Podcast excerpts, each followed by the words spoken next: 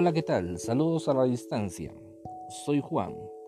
Hoy el, post, el eh, tratará de notas especiales como deportes, fútbol nacional, fútbol internacional, deporte nacional, segmentos eh, como moda, tecnología, salud y familia. Este material es eh, extracto de el medio estricto como es prensa libre del día de hoy, miércoles 24 de junio del año 2020. Espero lo digan. Vamos a comenzar con el fútbol nacional. ¿Y qué nos dice prensa libre del fútbol nacional? En la primera nota em, vamos a hablar del futbolista Marco Papa. Este personaje pues es muchos saben que es un personaje de la vida del deporte que ha trascendido a nivel internacional. Y muchos años atrás, pues el deporte del fútbol que practica Marco Papa, pues se ha centrado en lo que es el fútbol de Estados Unidos. Ahí ha forjado mucho lo que es su, eh, su vida futbolística, además de que pudo haber nacido, si no estoy mal, de las canteras de Municipal de aquí de Guatemala. Pues la nota de prensa libre dice, Marco Papa es descartado para jugar con el Deportivo San Pedro la serie de ascenso por estas razones. El equipo checano sueña con ascender a la Liga Nacional, pero su estelar fichaje con el que pretendía alcanzar el objetivo está descartado.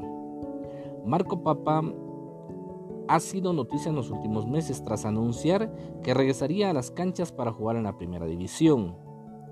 El Deportivo San Pedro ha descartado totalmente al jugador para jugar la serie de ascenso a Liga Nacional por varias razones.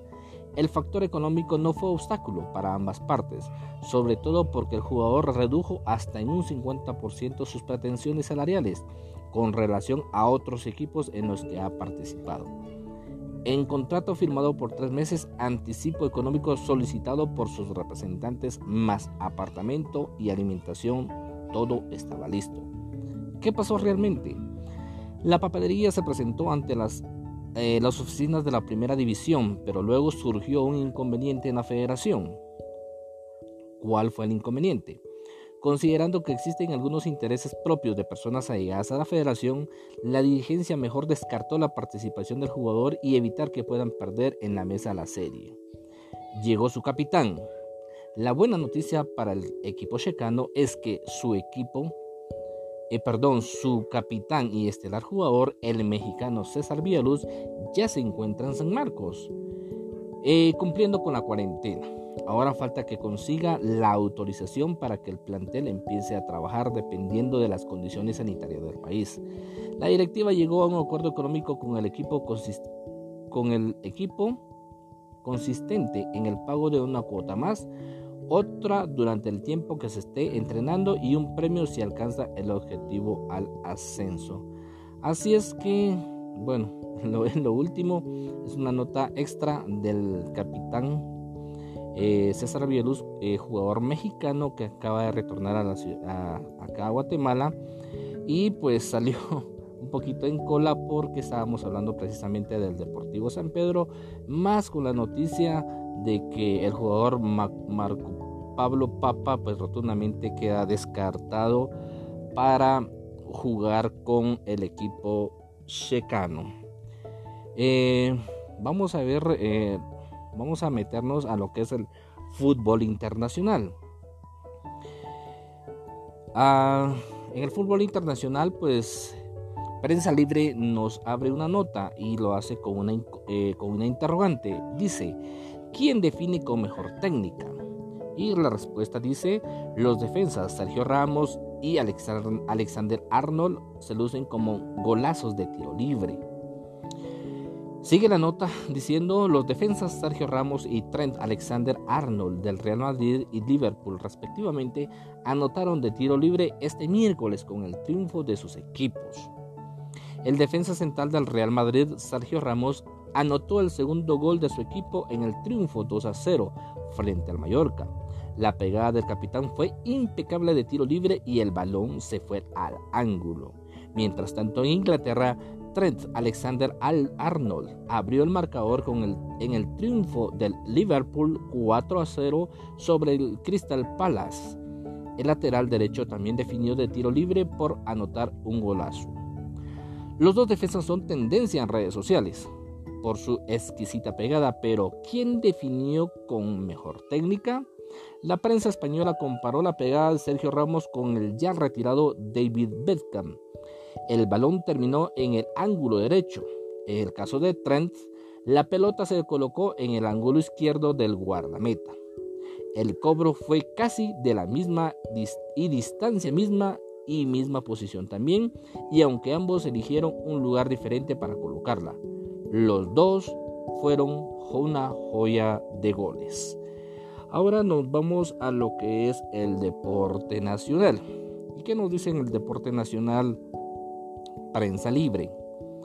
Pues en el deporte nacional, Prensa Libre nos hace una nota referente. Ahorita vamos a decirle qué nos dice Prensa Libre.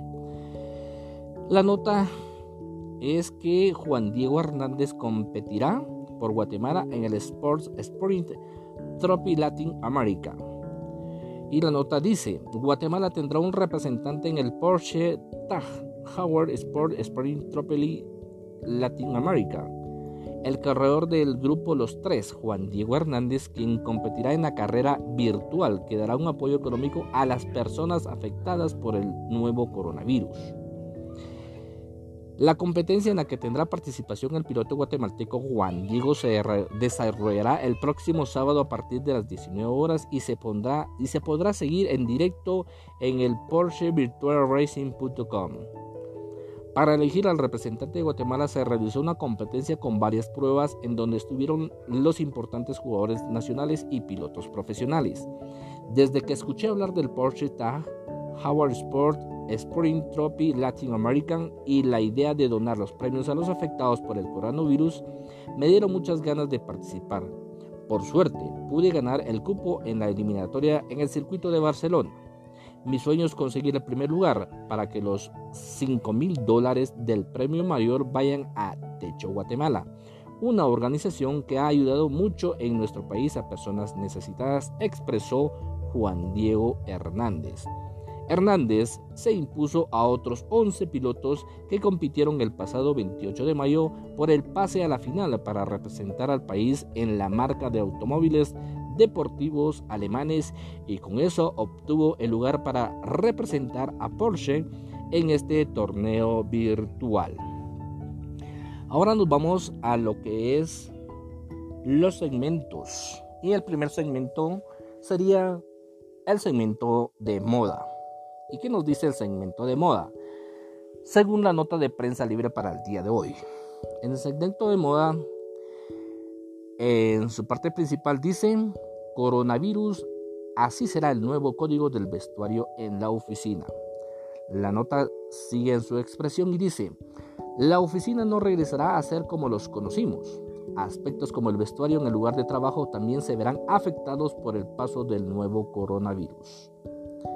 Décadas atrás, el traje desastre era casi una herramienta de oficina para demostrar profesionalismo y vender una imagen de éxito. Sin embargo, con el paso de los años, el mercado y la competitividad ha obligado a las empresas a volverse más pragmáticas. Los cambios en los códigos de vestuario en la oficina ya ocurrían desde hace varios años y como pasó con otros aspectos, la crisis causada por la pandemia aceleró el proceso. ¿Cómo será entonces el nuevo eh, normal de los atuendos de oficina? De acuerdo con la consultora de imagen Brenda Sanchinelli Seppi, la pandemia afectará la forma de vestir por el uso de mascarilla y la forma de transportarse para llegar al trabajo. El vestuario se volverá más casual y cómodo. Considero que la tendencia en la ropa deberá ser práctica. Tendrán que ser prendas que por medidas sanitarias, deberán lavarse antes de volverse a usar. Un saco, por ejemplo, se utiliza varias veces y luego se suele enviar a la lavandería. Ahora por la situación es recomendable lavar la ropa todos los días.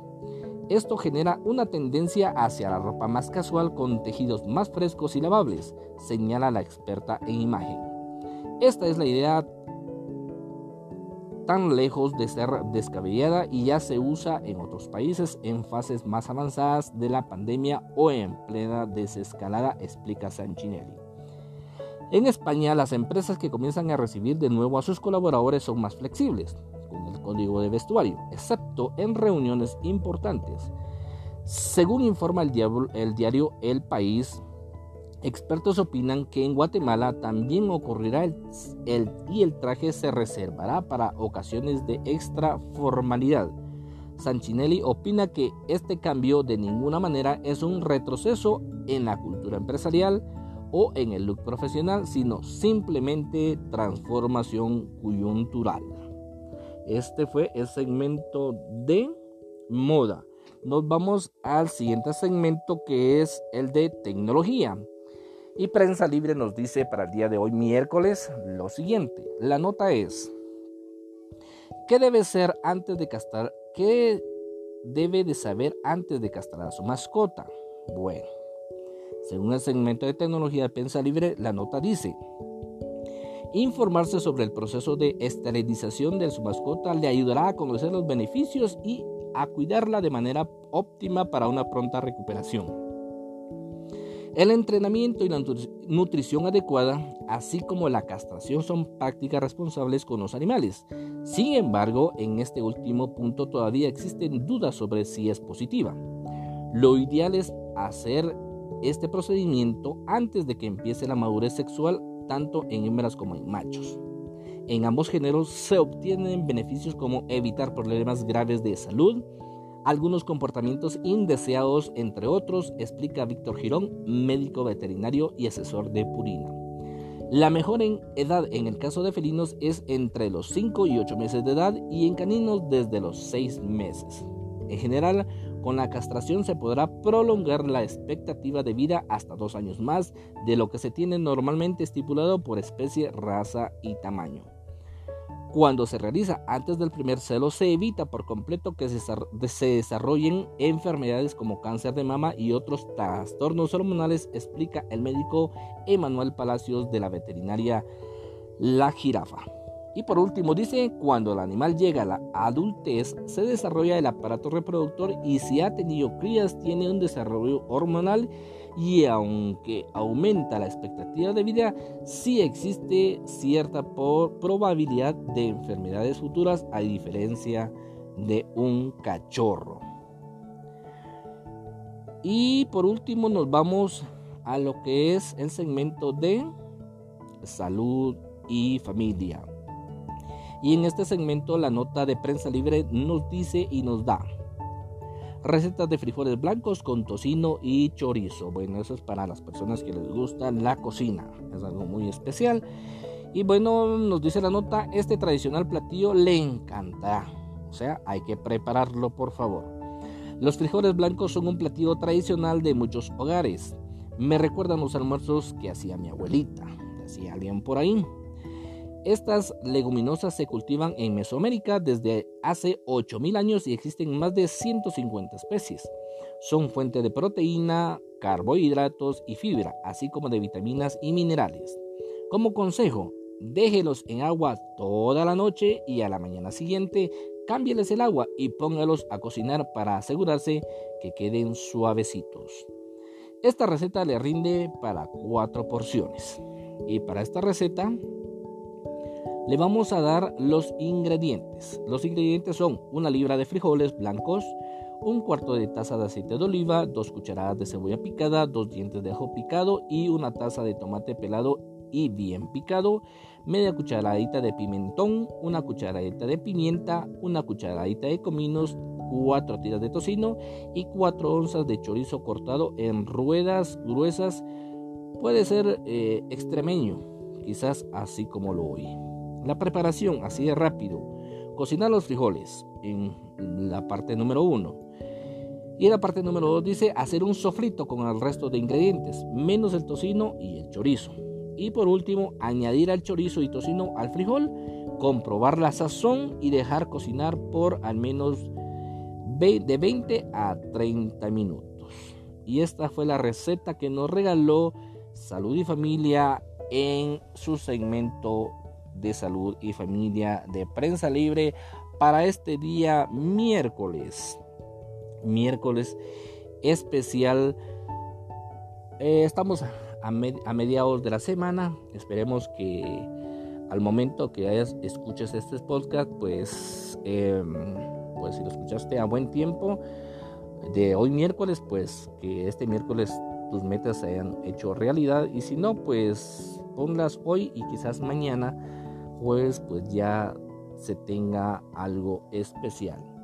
Soy Juan Orozco y este fue mi podcast que en las notas especiales de extraídas de el medio escrito como es Prensa Libre para el día de hoy, miércoles 24 de junio del 2020. Si te gustó, compártelo con tus amigos o guárdalo para otra ocasión para poder eh, ver otra vez o escuchar, mejor dicho, las noticias. Y pues eh, espero el día de mañana poder acompañarte en las noticias del día jueves. Fue una bendición estar contigo muy buenas. Saludos, bendiciones.